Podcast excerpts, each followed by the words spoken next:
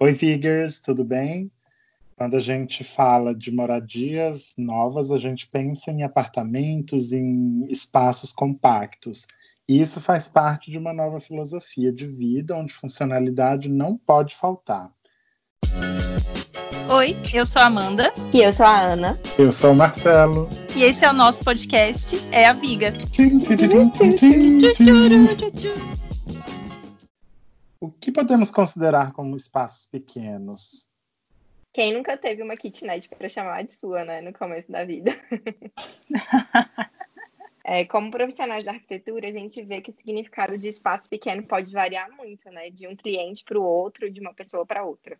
A gente tem cliente que se resolve muito bem com 20 e poucos metros quadrados, mas tem gente que quer um quarto de 70 metros. Então, o conceito de espaço pequeno é uma coisa muito relativa.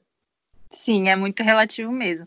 Mas hoje a gente quer abordar aquele espaço pequeno de verdade. A gente quer falar daquele que é terrengue, que é difícil caber tudo que precisa, né? Aquelas kitnets pequenininhas, aqueles micro APs de até 30 metros quadrados. É, e quando a gente fala de micro APs é porque existem coisas realmente muito micro. No mercado de São Paulo já foram lançados empreendimentos com imóveis de até 10, 15 metros quadrados.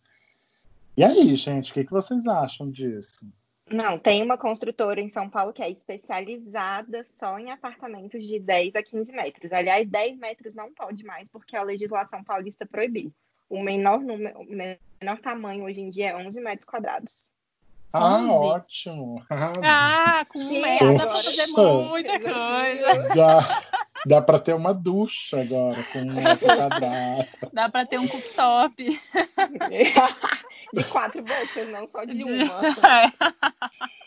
Mas olha, a gente pode é, relativizar isso considerando que, assim, no pós-guerra, é, as cidades precisavam entregar moradias com muita rapidez para a população que voltava para os centros, né? E então na Europa, principalmente na Ásia, a gente teve uma reconstrução muito veloz das cidades e para que cumprissem com o prazo curto, as construções eram cada vez menores, né? Além das necessidades que se, é, que eram mudadas a partir então daquele momento. Na Europa e na Ásia, a gente tem belos exemplos. Em Tóquio, a gente tem um clássico da arquitetura.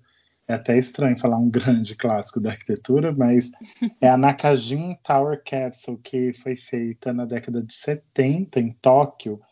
E são apartamentos cápsula mesmo. É quando a, a ideia dos apartamentos cápsula surgiam é, e a gente tem modelos assim muito compactos e para eles isso é absolutamente normal. No Brasil a gente ainda tem a gente ainda esbanja a área, né? E, mas isso tem mudado com o passar do tempo e com as necessidades. O que eu vejo da evolução disso é que existe uma nova, uma nova dinâmica econômica que é chamada hoje em dia de gig economy, ou economia compartilhada, em que os jovens trabalham de forma independente, eles têm filhos mais tarde e usam espaços de trabalho col colaborativos e compartilhados. Isso faz com que as pessoas queiram morar cada vez mais perto do trabalho, é, se deslocar muito menos, então, assim, facilitar essa questão da mobilidade urbana e compartilhar toda a parte social do prédio, né? E a parte de serviço também, tendo só mais ou menos a parte do quarto como um pedaço íntimo. É, isso tem sido cada vez mais tendência, né? Inclusive, é um pouco da forma como essas imobiliárias têm vendido esses apartamentos pequenos, né? Fazendo uma boa área comum, é, área de lavanderias, áreas de cinema, gourmets e tudo mais, investindo nessas áreas comuns que fazem parte, teoricamente, do todo do apartamento e diminuindo as áreas privativas, né? É, então, eu queria só deixar uma observação minha aqui de que é, é, uma tendência realmente, a gente acabou comprando essa ideia de tendência, mas a gente pode fazer uma reflexão que talvez seja uma tendência plantada pelo mercado imobiliário, né? Já que com o metro quadrado cada vez mais alto, o custo de terreno cada vez mais valorizado nos grandes centros, é, as empreiteiras acabam oferecendo isso como um estilo de vida e a gente aceita, né, de pronto. Mas o fato é que essas moradias são muito práticas e a gente tem um movimento rolando no mundo inteiro. É, depois da bolha imobiliária de 2008 nos Estados Unidos, teve um movimento também das tiny houses, onde a, as pessoas sentiam necessidade tanto financeira quanto por praticidade, de reduzir as áreas em que elas moravam. Né? Bom, e com esses preços de metro quadrado cada vez mais altos, as construtoras próprias já lançam alguns truques, né, para dar uma sensação de ambientes maiores, integrando os espaços, tudo. E eles viabilizam esses empreendimentos aos seus clientes. E a gente pode elencar aqui uns três tipos diferentes de clientes potenciais para esse tipo de imóvel. Um é o que preza pelo estilo, estilo de vida, né, que defende sustentabilidade, é, essa história que a Ana falou de viver em comunidade, as áreas comuns do prédio todas compartilhadas. Quem também segue a linha do minimalismo, é, a gente também tem um segundo perfil, que são as pessoas que buscam praticidade, seja pela facilidade na limpeza de um ambiente menor, ou pela mobilidade urbana. Tra mora a dois passos do trabalho, mora a dois passos de um shopping, mora a dois passos do restaurante preferido. Ou também a gente não pode desconsiderar fator econômico, né? Pela manutenção, que é menor do que um apartamento maior, e também público jovem que saiu da casa dos pais, está começando uma carreira de trabalho e Nossa, opta por esse tipo de moradia. Eu acho que eu me encaixei em praticamente quase todas. eu me encaixei você mais falou... ou menos dois o primeiro que é... eu tô é. mais ou menos? Não, já começa a quebradeira, lógico, que a gente que é jovem não tem dinheiro para morar em apartamento grande, bem localizado, né? Então, é. eu já morei em kitnet no centro da cidade tinha 28 metros quadrados, foi na época de faculdade, então, assim, eu precisava morar num, num AP perto do, do, da minha faculdade e não tinha esse dinheiro todo para morar num apartamento grande e foi a minha, a minha saída, assim, né, ir para um apartamento mais compacto. Também tem toda a questão de manutenção e tudo mais, não tinha tempo para ficar é, cuidando e tudo mais de um apartamento maior. Atualmente, eu moro num AP de 26 metros quadrados e eu me encaixo em dois desses fatores. É, um nessa coisa de praticidade e o outro fator econômico. Eu prefiro morar perto do centro do meu trabalho e de coisas que eu já estava acostumada a fazer do que ir morar numa coisa maior, mais longe. É, essa questão de estilo de vida, de sustentabilidade, de viver em comunidade, ainda não é muito a minha pegada, não. Meu, meu prédio ele tem essa questão de lavanderia coletiva e tudo mais, e eu acho um porre, porque eu não consigo deixar as minhas roupas organizadas da forma como eu queria. É, você demanda muito tempo disputando até o horário que dá para você ir fazer é, essa organização das suas roupas na lavanderia, enfim, eu acho isso aí bem complicadinho, tem que melhorar muito em mim ainda. Nem sempre a gente adapta a todos esses fatores, né? Não, não. Eu também faço parte dessa classe privilegiada que pode sair da casa dos pais e morar, mesmo que numa kitnet, mas começar a criar independência. E também, assim, eu não sou nada sustentável, nada minimalista. A minha questão foi realmente de mobilidade urbana. Eu queria morar no lugar hype, e perto do trabalho e perto de onde das coisas que eu frequentava naquela época, né? E para ser sincero, eu posso até tentar entrar aí na vibe do minimalismo, porque eu morava numa kitnet de 25 metros quadrados e ocupava somente metade dela. A outra metade era completamente desprezada, eu nem frequentava, sabe? Porque eu, eu queria saber como isso era possível. Eu quero saber como também, é, vamos lá. Então, porque a, planta, a, a, planta favorecia. É, a minha kitnet, ela era linear, então você entrava, tinha uma saleta, aí um corredor onde já tinha cozinha embutida no corredor e no fundo um quarto bem mais generoso, com janelão, com vista para o parque da cidade. E eu entrava, eu desprezava essa sala e a cozinha era assim, era um ponto somente de tomar uma água, apoiar alguma coisa e ir direto para o quarto onde tinha cama, onde tinha computador, televisão, tudo. e a janela aberta com a vista. Então, eu não sei, assim, eu realmente desprezava metade do apartamento e aí eu será que eu conseguiria viver num apartamento cápsula desse de 10 metros porque eu tive essa experiência? Ou será que eu me enquadraria na, na questão do minimalismo? Não sei. O que, que vocês acham sobre minimalismo? Eu eu acho que eu tenho um pezinho no minimalismo aí depois dessas minhas experiências em morar em apartamento compacto. É, hoje em dia eu moro eu moro num AP maior, mas meu quarto é assim um dos menores que eu já vivi na minha vida toda. E não adianta, gente, é aceitar mesmo, né? Então, se você tiver muita coisa, né, 50 pares de sapato, um monte de roupa, um de cada cor, simplesmente não vai caber. Então, você tem que priorizar mesmo, é mais espaço para você e menos espaço para as coisas. É, quando eu morei em kitnet mesmo, por exemplo, questão de louça e tudo mais, eu tinha exatamente o tanto de louça que eu ia, que tinha de lugar na mesa. Então era tudo que o necessário, né? O consumo era, era super consciente, porque eu sabia que se eu comprasse mais não ia caber. É. Sim, é, comigo aconteceu a mesma coisa, né? Quando eu saí da casa dos meus pais e fui para o meu apartamento, que eu ainda divido com o meu noivo, as minhas amigas ficavam bem chocadas assim, como eu consegui dividir três portas de armário só com ele. Mas a gente vai aprendendo o que, que é essencial, o que, que você usa mais, o que, que você usa menos, e o que, que de objeto afetivo é importante para você, né? Então, assim, é. eu tenho bastante, eu tenho acho que mais armário para coisa de cozinha do que para roupa. Descobri. Uhum. Algumas é, coisas agora, do tipo.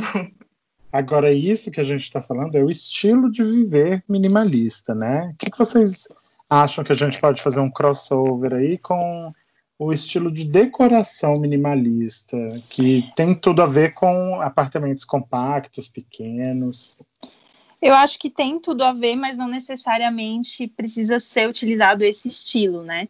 Por exemplo, eu morei nesse, nesse apartamento super compacto o meu estilo de vida era um pouco mais minimalista, mas a, a, decoração não era minimalista, né? Porque a decoração ela tem muito a ver com as cores, as texturas, né? Tudo muito neutro e tudo mais. É, e o estilo de vida tem a ver com consumo consciente, então tem muito a ver, mas não tem muito a ver. Uhum. Sim, é, a decoração minimalista também preza muito pelas circulações generosas, é, móveis mais sequinhos, linearidade, uma simplicidade, é, sem, re, sem uma coisa sem ser muito rebuscada, mas uhum. sempre elegante.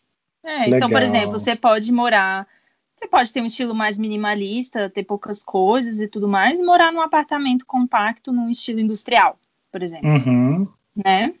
Olha, é legal a gente deixar claro aqui que existem pessoas que não se adequam a esse estilo de moradia, né? E que mesmo que já morem ou já tenham passado por uma casa compacta, têm o desejo ou, ou almejam mesmo assim mudar para um espaço maior o quanto antes possível, né? E aí, eu acho que a gente pode falar agora sobre soluções que a gente acharia útil e como os três já moraram em kitnets, em espaços pequenos ou ainda moram, a gente podia colocar aqui nossas experiências de acordo com, com essas soluções. O que, que vocês acham? Ai, vambora! Para mim, o principal é a integração. Quando eu fui me mudar e reformar meu apartamento, ele tinha uma divisória que criava um quartinho e uma salinha. E a única coisa que era mais ou menos boa era a cozinha. Eu falei, gente, que planta é essa, pelo amor de Deus? Então, essa parede, eu me livrei dela e reconfigurei todo o apartamento para as necessidades que eu achava mais importantes, né? Então, eu acho que, assim, integração é tudo nesse caso. Sim. Eu posso dar uma, uma dica assim, de ouro, anotem. É nunca comprar nada sem antes conferir o tamanho de espaço disponível no local. Porque eu tenho até uma história, uma história disso, que eu tinha uma televisão e assim, aquela coisa, né? A gente sempre quer ter a TV, a maior TV, né? Gente, TV isso é tão coisa é. de homem, principalmente. Isso é muito coisa de homem. TV em casa. É, é sempre Se tiver só a TV, tá bom. e eu, por acaso, tinha um espacinho, não sei se vocês já viram aqueles móveis que eu tinha uma divisória de marcenaria entre a minha sala e o meu quarto. E aí o móvel abria uma portinha e você virava a TV, e aí a TV ficava para a sala e para o quarto. Ai, eu uhum. lembrei agora da sua Lembrou, né? E aí eu comprei uma TV muito maior do que o buraco que dava para virar. E aí, toda vez que eu queria assistir TV na sala, eu tinha que literalmente levantar a televisão, virar, depois levantar, pegar os cabos, virar. Era o Uau, que prático, Amanda! Perfeito, zero defeitos. Zero defeitos. Então, a minha dica é essa, galera. Meçam tudo antes de comprar. Uma outra coisa também que eu acho que é uma dica valiosa e que eu uso muito é a multifuncionalidade dos objetos. Então, assim, eu tenho uma cama baú, é lá onde eu guardo, é meu maleiro, guardo roupa de cama, enfim. E uma outra coisa que eu amo de paixão é o meu forno multifuncional, que ele é forno elétrico e ele é micro-ondas. Então ele ocupa um espaço pequeno só para as duas coisas e eu consigo fazer todas as receitas que eu quero. Ai, bacana. Toda gourmetzinha. É, vocês já viram que cozinha é importante para mim. É. Né? é. Mas eu acho legal também mencionar aquelas soluções mais ousadas de marcenaria, vocês já viram? A cama que vira escrivaninha, que vira mesa, que vira. A, a depender do espaço disponível, principalmente nesses micro APs, né, de 15, de 11 uhum. metros quadrados, essas soluções são fundamentais para para o espaço ah, funcionar. eu lembrei da gente em Milão agora, vendo aquele homem lindo, maravilhoso, montando e desmontando stand num toque de, sei lá, num passo de mágica. E assim se passaram 40 minutos na frente de um stand. Sim. Olhando para vidro. Saudades. É, mas esse tipo de solução é muito legal. Gente. É. Esse tipo de solução é muito legal, principalmente para quem é virginiano, tô brincando. Mas porque tem gente que tem gente que acorda, quer ter a casa arrumada, organizada e usar o espaço de uma forma diferente e, e não quer ter a cama ali, né? Então você dobra a cama, vira um sofá ou vira uma mesa, enfim. Na internet tem uma infinidade de exemplos desse tipo mas que é muito, muito legal e muito proveitoso, é, né? Ai, gente, eu vou confessar que toda vez que eu vejo esses vídeos na internet me dá uma certa paz, assim. Não. Eu fico pensando como as pessoas pensaram nisso. eu acho super legal, mas eu não sei se eu ia me adaptar. Eu não, também eu não. Eu, eu acho que assim, tem algumas coisas. arrumar tudo. Eu e imagino que seja um saco meio... você virar a cama, montar a mesa e aí dá vontade é. de cochilar depois do almoço. Eu ia jogar tudo no chão ou ia eu ia deitar na chão. mesa. Não, eu acho que se eu tivesse só um sofá-cama, eu acho que eu nunca ia abrir a cama, eu só ia dormir no sofá. É aqui que eu tô, aqui que vai ficar Ótimo, eu sou desses também. Mas a gente pode falar de alguns truques também que dão a impressão de um ambiente maior, né? E aí a gente tem é, elementos assim que criam é, sensação de amplitude. Quando a gente trabalha alguma coisa para criar horizontalidade no espaço, ele tende a parecer maior. Apesar de que isso, assim, são só impressões, né? Não é que você pintar a parede de branco, seu apartamento vai mudar de área.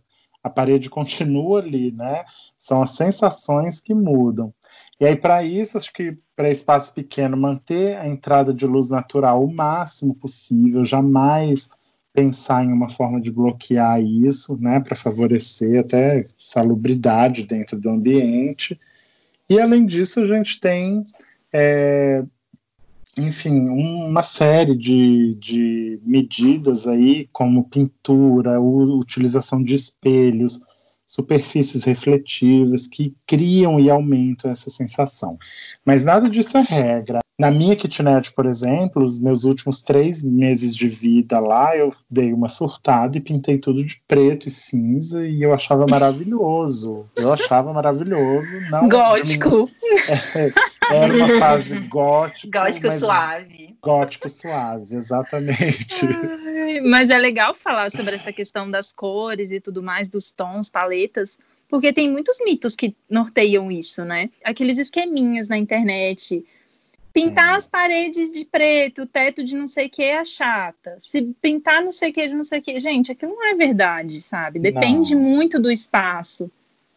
Depende, depende do espaço. super, depende do pé direito, depende da largura de... da parede, é, depende, é, depende, depende do é. estilo da pessoa, dos móveis que ela tem ou que ela quer ter, depende de tudo. Cada indivíduo tem sua particularidade, então essas regras muito prontinhas e como receita de bolo não funcionam muito bem, né?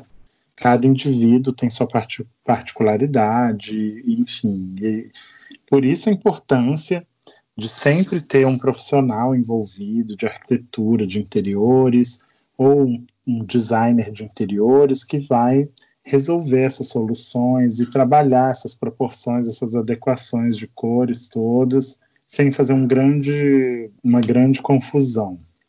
Bom, outro item que é super relevante para esse tipo de espaço, que a gente não pode deixar de considerar, é a contribuição da tecnologia, né? Com a redução do tamanho dos aparelhos, a integração da quantidade de equipamentos, tudo praticamente concentrado em uma coisa só, né?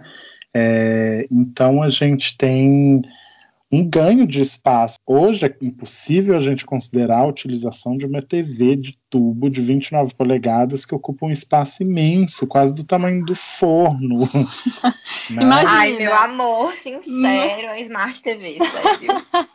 Imagina, é... Ana, uma TV de tubo na sua kit de 26 metros quadrados. Não, perfeito. Ainda mais aquele móvel suspenso que a gente projetou, na hora que botasse ela ali, ele caía e levava ia um pedaço da parede. De... É. Não ia ser digno de publicação, né? Não, não ia rolar, galera. Mas, é, inclusive Smart TV, realmente, além de televisão, ela desempenha papel de várias coisas, né? Então, é isso que eu falei, ela concentra na TV uma série de funções ali. Então, isso é muito favorável. Além do que, dentro da tecnologia, também a gente não pode deixar de falar da iluminação artificial, hoje em dia praticamente 100% em LED, baixo consumo e a gente consegue criar efeitos de simulação de, de luz natural, enfim, é uma, uma é uma coisa muito bem-vinda, né? A gente regula a temperatura, disposição, ilumina de forma adequada, e o ambiente, além de ficar mais harmonioso, também é um truque de conferir essa sensação de amplitude, de frescor dentro de um ambiente pequeno. Sim, você comentou esse negócio da iluminação, eu lembrei realmente dessas soluções que, que são cada vez mais compactas, digamos assim, né? Antigamente, para a gente fazer um rasgo de iluminação, tinha que ter um, super entreforro é. enorme, porque tinha que embutir as tubulares, que eram bem maiores do que a gente tem hoje em dia. E hoje em dia, se brincar, a gente não precisa nem fazer um rasgo na, no forro, a gente pode embutir uma fita de um perfil de LED é. que é super pouco é. profundo, prático. super delicado, é. prático. E já tem e... perfil angulado, que você não precisa nem. Enfim. Sim, perfeito. É. E eu acho que a gente consegue atingir até proporções muito menores, inclusive em mobiliário, em coisas que, é, sei lá, para quem está alugando uma kit, ela pode levar para outros lugares depois. Uhum. Claro. É, o que cabe numa kit cabe no apartamento de dois quartos, e quando a família crescer, e a ideia é ter coisas legais que vão acompanhando o resto da vida, né? Sim. E desse jeito a gente vê que viver em espaços pequenos não é sinônimo de desconforto, né? Não, não é. Na verdade, depende, né? depende do seu perfil. Até certo tamanho. É. depende bastante, mas eu acho que a depender do, do seu perfil de vida, do que você está proposto a fazer, é, é super tranquilo. Do seu momento, né, de vida. Sim. Bom, o que a gente pode tirar de conclusão desse episódio é que é, viver em espaço pequeno pode ser super legal, dependendo do momento que você se encontra na sua vida.